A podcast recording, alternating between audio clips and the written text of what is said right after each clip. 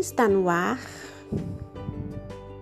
Ludai Contação de Histórias e este é mais um episódio da série Na Hora do Adeus. E neste capítulo iremos falar do peso do orgulho e do despotismo. Vamos para mais um aprendizado? Então, vamos à história.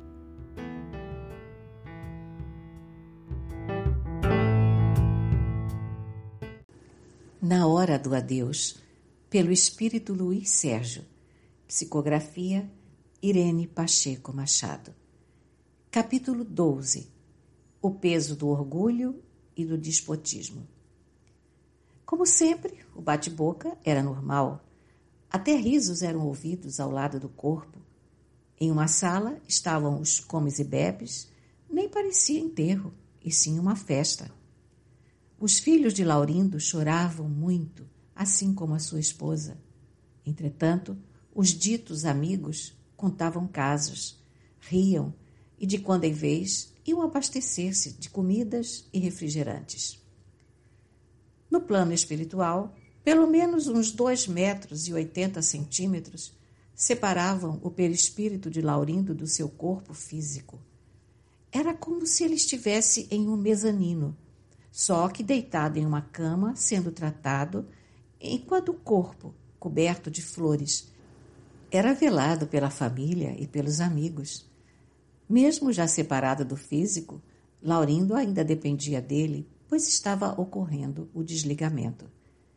Fixando bem o olhar, fui vendo que os fios que ligam o corpo perispiritual ao físico são uma expansão do perispírito.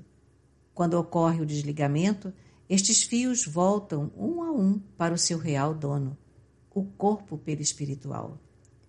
Estando o espírito em desequilíbrio, há uma dificuldade imensa em ocorrer esse retorno e o espírito sofre até que se complete o desligamento, isto é, até que ocorra a volta de todos os elementos que pertencem ao perispírito.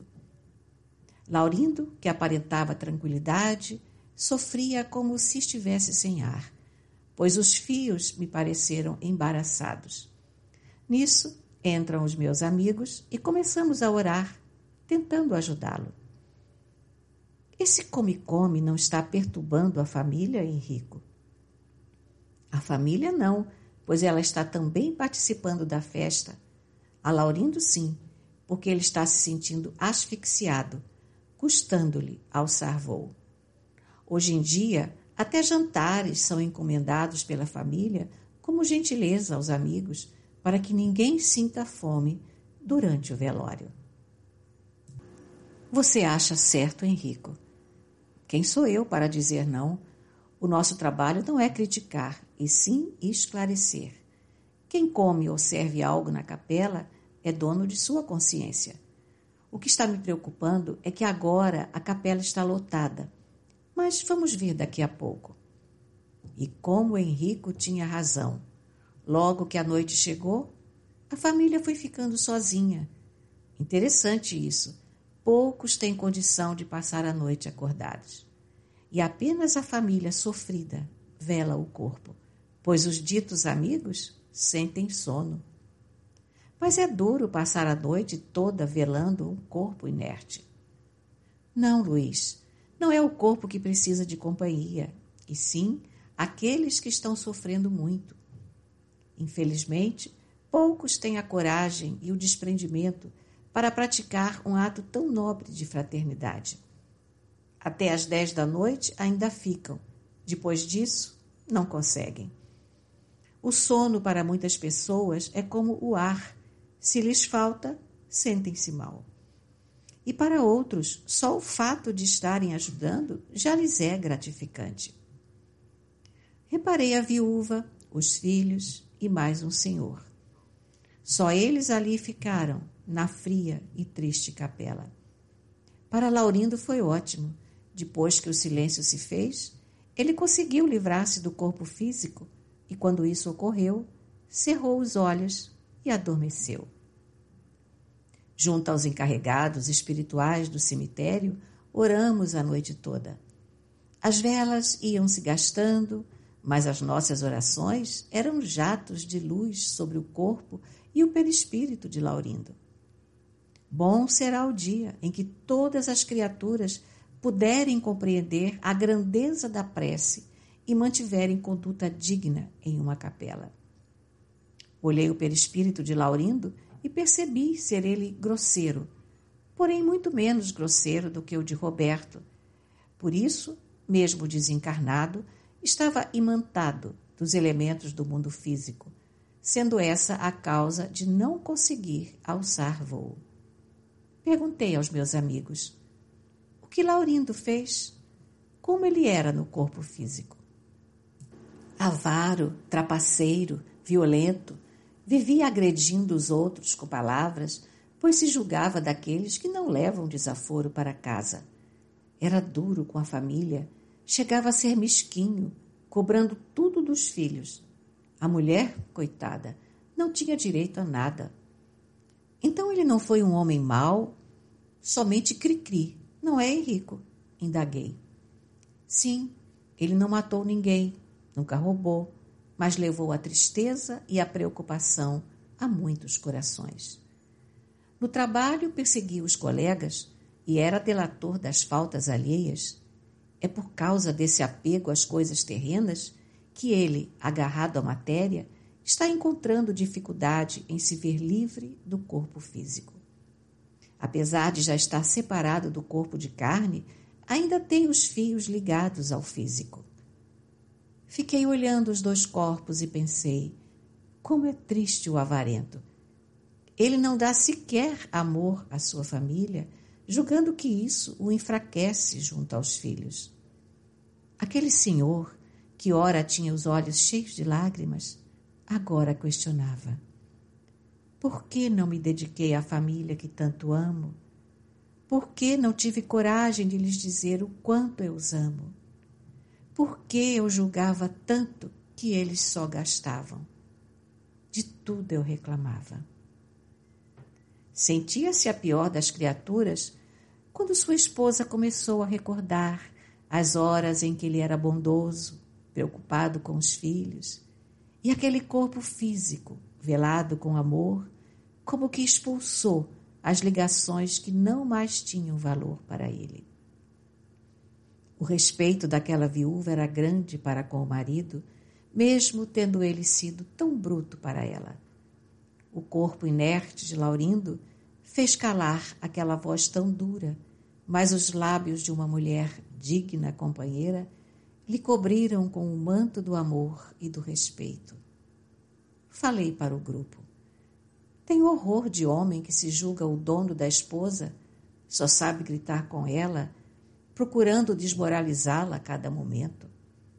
Acho que aquele que se julga com o direito de viver humilhando alguém é um infeliz, pois não sabe respeitar o seu próximo. Às vezes presencio homens tratando a esposa como se ela fosse débil mental. Fico com muita pena. Ele se julga amado e respeitado, mas no fundo a mulher só lhe dedica companheirismo e amizade Há muito as suas grosserias mataram o seu amor. As mulheres, na sua totalidade, anseiam por delicadeza e educação. Bravo, está romântico, brindou Plácido. Eu apenas sorri. Quando presencio esses fatos, sinto vontade de me materializar para falar com esses tiranos domésticos que fazem que suas famílias e seus subordinados lhe sofram o peso do orgulho e do despotismo, como a quererem desforrar-se do constrangimento que fora de casa se impõem a si mesmos. Não se atrevendo a usar de autoridade para com os estranhos, que os chamariam à ordem, acham que pelo menos devem fazer-se temidos daqueles que lhes não podem resistir envaidecem-se de poderem dizer: Aqui mando e sou obedecido, sem lhes ocorrer que poderiam acrescentar: E sou detestado. Texto retirado de O Evangelho segundo o Espiritismo, capítulo 9, item 6. Defensor das mulheres, Luiz? Não, Plácido, defensor da paz. Esses homens doentes da alma, que gostam de gritar com os outros, só levam o desespero ao coração do seu próximo. Esbofeteiam filhos e vivem a agredi-los. Terminada a tarefa, Henrico convidou-nos a visitar outro lugar e dali saímos.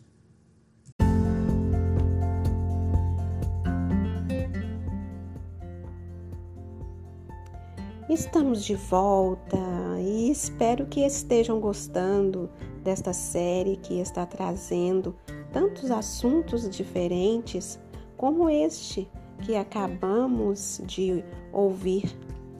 A falta de respeito com aqueles que acabou de morrer e também, né, com a dor dos familiares.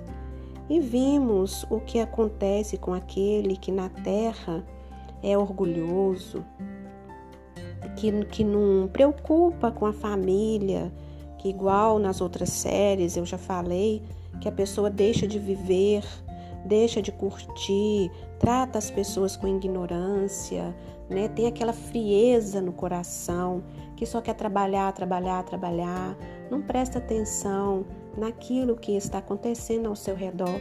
Depois que morre, que está no plano, que está do outro lado, para para refletir e ver o tempo que perdeu, que foi o que aconteceu com o nosso companheiro, né? Onde que ele fala, por que, que eu não dei mais atenção? E a esposa tão dedicada, vocês viram?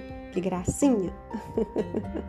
então, vamos prestar mais atenção às pessoas que amamos, não vamos perder tempo com brigas, com com a falta de amor, a falta de carinho.